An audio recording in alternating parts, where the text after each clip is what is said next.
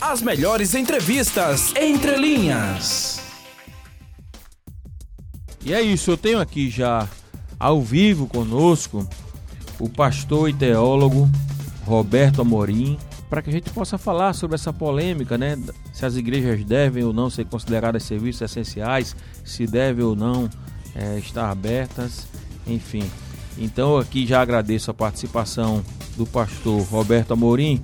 Pastor Roberto, o senhor naturalmente tem acompanhado, inclusive eu quero aqui já é, registrar inicialmente que ao divulgarmos o tema do nosso Fala Sério de hoje nas redes sociais, recebemos muitas mensagens, é uma interação muito grande e, sobretudo, pastor, muitas mensagens de confiança, de credibilidade ao nome do Senhor.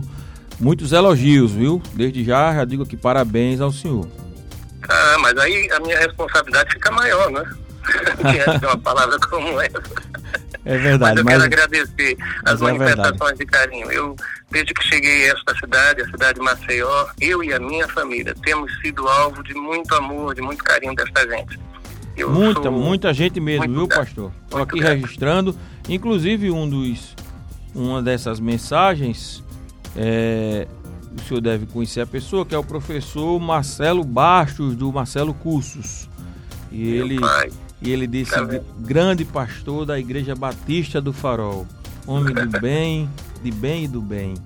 Então estou aqui feito o registro. É, manifesto a minha gratidão para ele também e todos que se pronunciaram. É, pastor Roberto, o senhor tem acompanhado naturalmente essa polêmica? É, abre igreja, fecha igreja, abre comércio, fecha comércio, abre bar, abre restaurante, enfim. A gente está num momento muito complicado, né? Ninguém tem uma fórmula mágica sobre o que deve ou não ser feito da melhor forma possível, naturalmente. Mas tratando das igrejas, pergunto ao senhor: o senhor é favorável ao retorno dos cultos presenciais ou entende que nesse momento a gente deve ter os cultos online, ou seja, não é o momento ainda do retorno presencial? Bom, deixe só lhe dizer que eu estou falando em meu nome. Eu não represento, por exemplo, a voz de uma comunidade, de uma igreja ou dos batistas. É possível okay. que você encontre. Fica registrado. Pastores que têm uma percepção diferente. Mas quanto a essa questão de abrir e fechar, nós temos vivido isso lá na Igreja Batista do Farol. Ah, nesse tempo, a igreja está com as suas portas fechadas para os cultos presenciais. E já faz, fizemos isso ah, quatro vezes, nós interrompemos. Nós, ah, e sem na verdade, não, não, nenhuma relação com os decretos do governo. Nós até nos antecipamos. Praticamente em todos os momentos que nós entendemos que precisaríamos suspender temporariamente os cultos presenciais, nós os fizemos simplesmente pela percepção do aumento de casos, do número de pessoas contaminadas. Ah, e aí decidimos, como igreja, ah, como igreja, nós decidimos a suspensão dos cultos presenciais. E estamos com eles suspensos. E essa questão da gente ter que abrir e fechar, nós precisamos ter muita sensibilidade. Nós precisamos, a, a mais do que em qualquer outro momento, perceber este. É como se fosse o vai e vem das ondas, sabe? Daquilo que nós eh, estamos recebendo. E precisamos ter muito bom senso nesta hora. Por isso, como pastor de uma igreja local, a Igreja Batista do Farol, essa tem sido a nossa posição. Nós temos sempre avaliado os cenários e, em função disso, nós temos, inclusive, suspendido os cultos presenciais. O senhor então entende, pastor, é, para que fique claro, que nesse momento é, não é, vamos dizer, recomendável a volta dos cursos presen ou dos cultos presenciais, é isso? A nossa comunidade tem entendido assim. O que não nos faz melhores ou, claro, ou claro. mais espirituais do que quem quer que seja.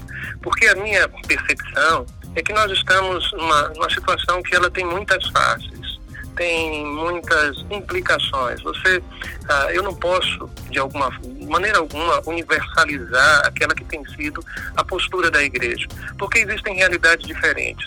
O que eu acredito é que cada líder espiritual de sua comunidade, sua igreja, sua sinagoga, seu templo, seus fiéis, cada comunidade precisa exercer em liberdade a possibilidade de avaliar a, o seu contexto, a, a, sua realidade. Eu não posso, por exemplo, imaginar que a mesma postura de uma igreja como a nossa comunidade aqui em Maceió possa servir de parâmetro para outras comunidades, comunidades no interior do nosso estado. Cada realidade, ela, ela por si só tem a possibilidade de determinar e, a, e apontar a qual seria a melhor direção. O jornalista João Mozinho tem uma pergunta para o senhor agora, pastor. Será um prazer. Pastor Roberto, boa tarde, tudo bem? Pastor, nesse exato momento, enquanto a gente está debatendo essa temática, no Supremo Tribunal Federal está 3 a 1 pela proibição dos cultos e o ministro Barroso vai proferir o quinto voto agora. Pastor, eu quero trazer uma temática nacional e uma avaliação do senhor. Como o senhor avalia a postura de um dos principais líderes evangélicos, conhecidamente aqui do país, o Malafaia, que no ápice da pandemia ele se encontrou com o presidente Jair Messias Bolsonaro pedindo a intervenção dele é, para que os cultos fossem abertos. Esse, vamos dizer, um lobby do Executivo Nacional em prol da, da abertura dos templos religiosos. Como você vê essa postura desse líder religioso? Ah, a primeira palavra sua girou em torno da questão do julgamento. Isso. Eu acredito que você, como homem que vive o jornalismo, sabe que os votos de alguma forma já são previsíveis. É, inclusive, eu já vi gente sugerindo qual seria o resultado. E é possível que essas pessoas acertem. Ah, nós vivemos, e eu espero que você entenda o que eu quero dizer, um período de muita instabilidade, mas ah, as decisões judiciais, de alguma forma, têm colaborado neste sentido.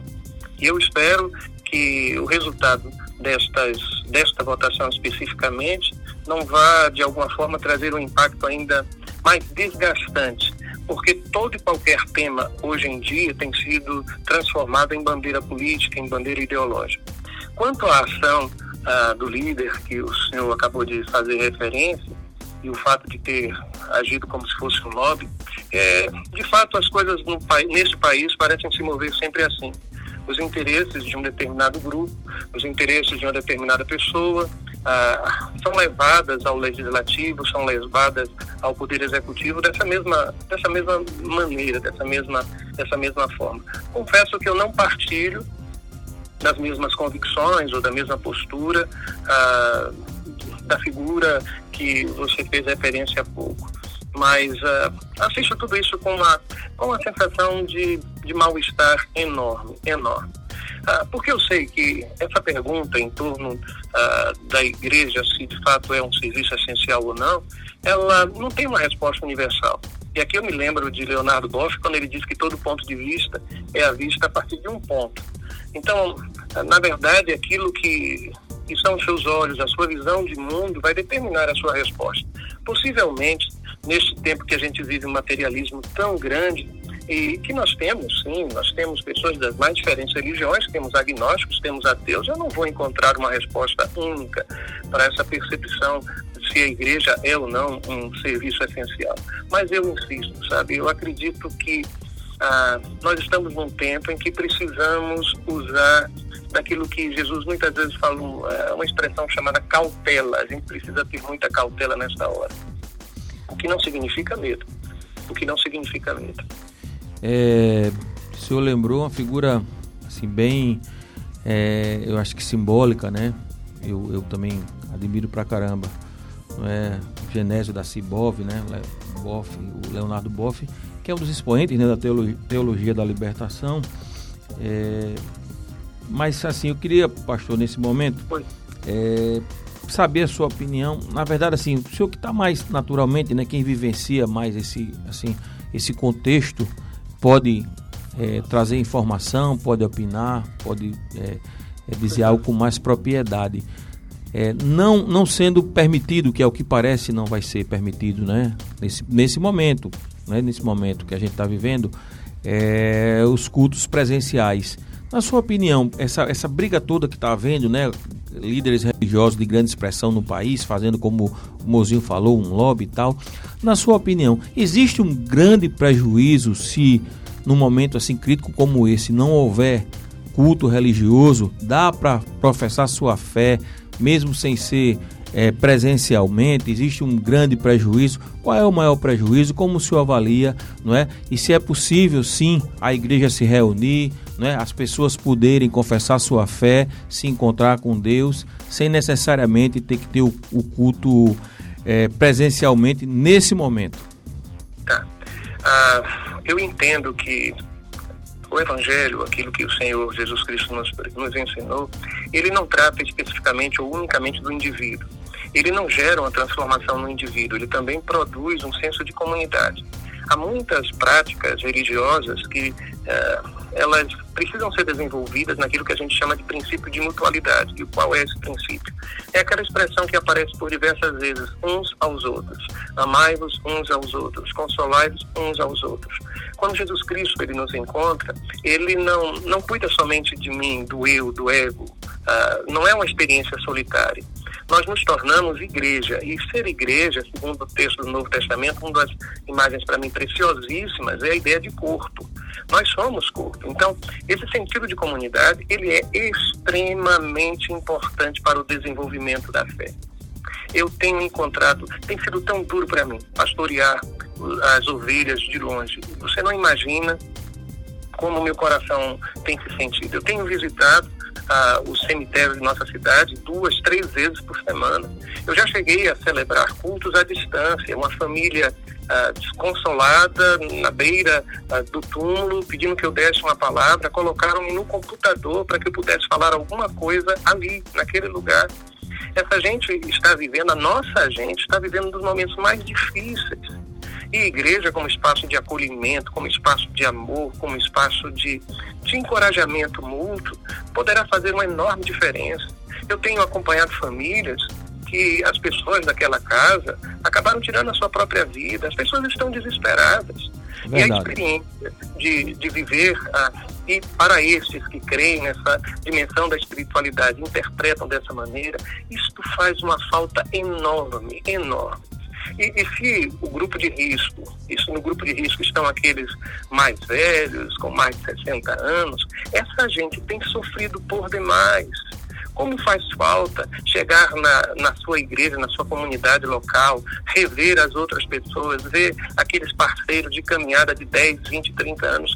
Porque essa pandemia, ela, tá, ela não pode ser, eu acho que ela ainda não foi mensurada em outros aspectos. Se os números de casos de morte têm nos assustado, ah, os números, se forem avaliados, os distúrbios emocionais, mentais, as famílias se separando, casais passando por crises terríveis, e eu tenho acompanhado muitos desses casais. Nós precisamos de uma igreja hoje mais atuante do que em qualquer outro tempo. Este é um tempo em que a, a dimensão espiritual precisa sair, sabe? Deixar de ser uma espécie de apêndice da vida, uma coisa assim desprezada, ela precisa ocupar novamente o centro da minha vida e da sua vida, o centro da minha história. Nós não podemos continuar assim. E toda essa discussão em, em, em torno do essencial, sabe o que, é que me lembrou esses dias? Eu estava pensando numa expressão do Pequeno Príncipe. Ah, quando a raposa volta para ele e diz que só se vê bem com o coração. Depois, aquela frase que costumamos repetir, né? porque o essencial é invisível para os olhos. E neste tempo, talvez a gente esteja perdendo de vista aquilo que de fato é essencial. Ah, faz uma enorme diferença. A gente estar junto, a gente poder se abraçar, a gente poder falar e estar cantando a mesma canção, isso faz uma diferença tão grande, tão grande. É por isso que eu entendo, sim, que a igreja, ela, ela tem esse caráter do essencial. Apesar de ter dito a você que o bom senso nos fez perceber que precisávamos interromper as reuniões presenciais. Mesmo com todo o investimento que foi feito, nós colocamos duas pias com torneiras automáticas, nós treinamos as pessoas na máscara, ah, colocamos o distanciamento. Mesmo quando o número percentual foi elevado, nós continuamos trabalhando sempre com a margem de 30% de pessoas dentro da comunidade. Mas ainda assim, o bom senso às vezes nos leva a abrir mão. Eu não sei se entre os seus ouvintes já houve alguém que amou a distância, que já teve um namorado, um noivado, ou seu marido, a sua esposa precisou se afastar por um tempo. A gente continua amando, A gente continua amando. E a relação de amor ela é testada ah, até as últimas instâncias né, com essa separação. Eu acho que a gente está querendo estar tá junto de novo. E a motivação para isso é porque a gente ama. Ama Deus e a gente quer viver este amor em comunidade. Somente isso. E a gente entende, pastor, é, e eu, eu, assim, a gente percebe né, com a sua serenidade, ponderação né, e com muita verdade essa necessidade que o senhor traz aqui para o ouvinte é, do Jornal da MIC, segunda edição, é que a gente fica meio né, nessa dualidade, a gente, a gente acha e entende-se a importância né, da, da, das igrejas, dos cultos, dessa presença, como o senhor falou, mas ao mesmo tempo né, tem-se um receio, é, nós já vimos aí especialistas né, na saúde pública, sanitaristas, falando da, do grande risco, porque é, a gente é, não pode ter como a régua né, medir todos os cultos religiosos, é, é, levando como, como, como parâmetro, por exemplo, a igreja né, que o senhor comanda, que tem todos os cuidados, que tem todas essas precauções, porque a gente sabe que como também não só é na, na não estamos falando só de igrejas não, né? É, os, outros, os outros serviços que estão abertos também, a gente percebe que tem muita gente que não, não se dá conta né, da, da, da, do momento que a gente está vivendo. É, Pastor Roberto, a Nicole Melo tem aqui, é, é, aqui opiniões, acho que alguma coisa aí do, do, das redes sociais, não é isso, Nicole? É isso, não, Cícero. Oh, boa tarde, pastor. Boa tarde, Nicole. Então, nós sol eu soltei na realidade né, na nossa rede social uma enquete perguntando se as pessoas são a favor ou contra é, as igrejas serem serviços essenciais. E na nossa enquete deu 50% a 50%. Então a gente pode ver, né, que é, tanto assim a população está meio dividida. E em contrapartida, eu também trouxe uma pergunta, pastor. É, mudando um pouquinho de assunto, né? Além dos cultos online que a Igreja Batista do Farol está realizando, existem outros encontros também online, além destes, né, do culto em si, para dar aquele apoio que entendemos que neste momento é tão importante. E se existe, conta pra gente é, como os ouvintes podem ter acesso a esse canal. Olha, eu tô tão feliz com esse empate técnico, sabia? Eu vou dizer por quê. Porque nessas horas o voto de Minerva vai para o convidado. Verdade. mas, mas deixa eu lhe dizer, de fato a gente tem uh, se reinventado como igreja. E me permita, eu fui professor da área de História da Igreja durante 18 anos da minha vida. E o fato de hoje nós estarmos com os tempos fechados não é algo novo uh, na história da igreja. Houve um tempo em que uh, o primeiro templo onde a igreja se reunia era o templo judaico, mas no ano 90 aquilo acabou eh, e os judeus, em função de perseguições sobre a igreja e tudo mais, nós fomos afastados. Resultado, nós começamos a ocupar as casas. A perseguição se tornou ainda mais acirrada e nós fomos para dentro dos sepulcros e lá nós fizemos as nossas reuniões. Eu me recordo, eu já estive em alguns países deste mundo onde a igreja é perseguida. Eu posso lhe dizer, eu, eu, no tempo que eu estive lá na, na China, eu conheci aqueles nossos irmãos cristãos que se reúnem nas casas. E eles fazem reuniões pequenas, eles colocam o vidro dobrado, eles cantam baixinho para si, para poderem se encontrar. Em Cuba, quando o governo determinou a proibição de novos templos e permitiu que as casas fossem adaptadas como casas de oração, ah, houve um, um, grande avanço na igreja. Ah, a igreja está viva, eu quero repetir isso com toda a segurança da minha alma. A igreja está viva, está viva, plena. O, a referência do santuário ou do templo, Deus ele é muito criativo. E essa coisa de usar hoje a internet, para mim, tem sido um desafio. Eu digo isso, mas a Igreja Batista do Farol, antes da pandemia, já estava usando esses recursos, já estava usando esse veículo. E por isso, talvez a gente o investimento, vocês sabem disso, é preciso investir. Quantas igrejas têm condições de fazer isso? Quantos membros? Eu tenho, nós temos outras congregações no interior do nosso estado e há lugares onde as pessoas não, não conseguem participar olhando para um, um telefone. Isso para a gente daquelas cidades é algo assustador. Mas nós, como igreja, estamos fazendo, nós temos os cultos, sim, transmitidos online. Nós temos pequenos grupos de estudos da Bíblia que se reúnem ao longo da semana, também assim. Para você ter uma ideia, agora nesses últimos dias, quando eu, nós tomamos a decisão de suspender mais uma vez os cultos presenciais, eu assumi um compromisso um tanto quanto muito ousado à minha cabeça. Todos os dias, às seis da manhã, na minha conta do Instagram, eu estou me reunindo com gente para orar. Uh, mais de 200 pessoas, 250 pessoas já tivemos participando disso. Uh, atendimento pelo online. Nós estamos fazendo. Eu continuo atendendo pessoas, ouvindo pessoas, aconselhando pessoas, orando pelo telefone. Eh, nós estamos tentando encontrar alternativas, mas eu sei que a igreja não está sozinha nisso. Vocês, na área de comunicação, empresários, todos nós temos hoje uma tarefa. E o verbo é o verbo reinventar-se, recriar-se. E eu acredito que isso é possível. É, Pastor Roberto, e como as pessoas, como os fiéis e qualquer pessoa, né, ouvinte, é, que está aqui acompanhando o Jornal da Mix, segunda edição, que queira acompanhar o culto, que queira acompanhar esses trabalhos que o senhor tem feito, né, que a Igreja Batista do Farol tem feito de forma online, como participar através do Instagram, algum Sim. site específico, okay. Facebook, por favor. Tá, a igreja mantém os cultos, eles são são transmitidos online através da conta da igreja no, no YouTube. E, por incrível que pareça, cresceu muito. Nós, eu acho que quadruplicamos a quantidade de visualizações nos cultos ao longo deste tempo.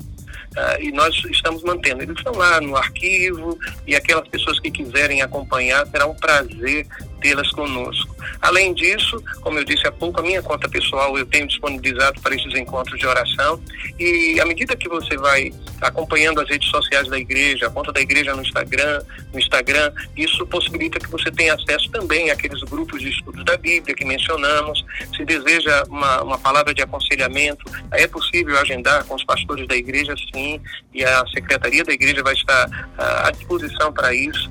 Tudo que nós pudermos hoje fazer, a gente está. E, e, quer saber de uma coisa? Quando eu pensava nesse encontro com, com vocês, eu fiquei pensando sobre essa expressão. Se a igreja é um serviço essencial. Não é esta a pergunta que está nos movendo? É. Sabe qual foi a resposta que eu encontrei? Diga pra Para gente. A igreja, o essencial é o serviço. Se a igreja é um serviço essencial, para a igreja o essencial é o serviço. Tudo que a gente quer é aquilo que o próprio Senhor nos deixou como modelo. Talvez vocês se recordem que houve um momento em que ele disse claramente que ele não veio para ser servido, ele veio para servir. E o único desejo do nosso coração é esse. Eu sei que às vezes algumas pessoas que estão preocupadas em abrir a igreja, porque entendem esse drama das pessoas que necessitam de espaço, de gente ao lado, de cheiro de gente, ah, mesmo com todos os cuidados. Eu sei que algumas vezes a acusação tem a ver com o, a questão financeira da igreja, dízimos e ofertas, as contribuições.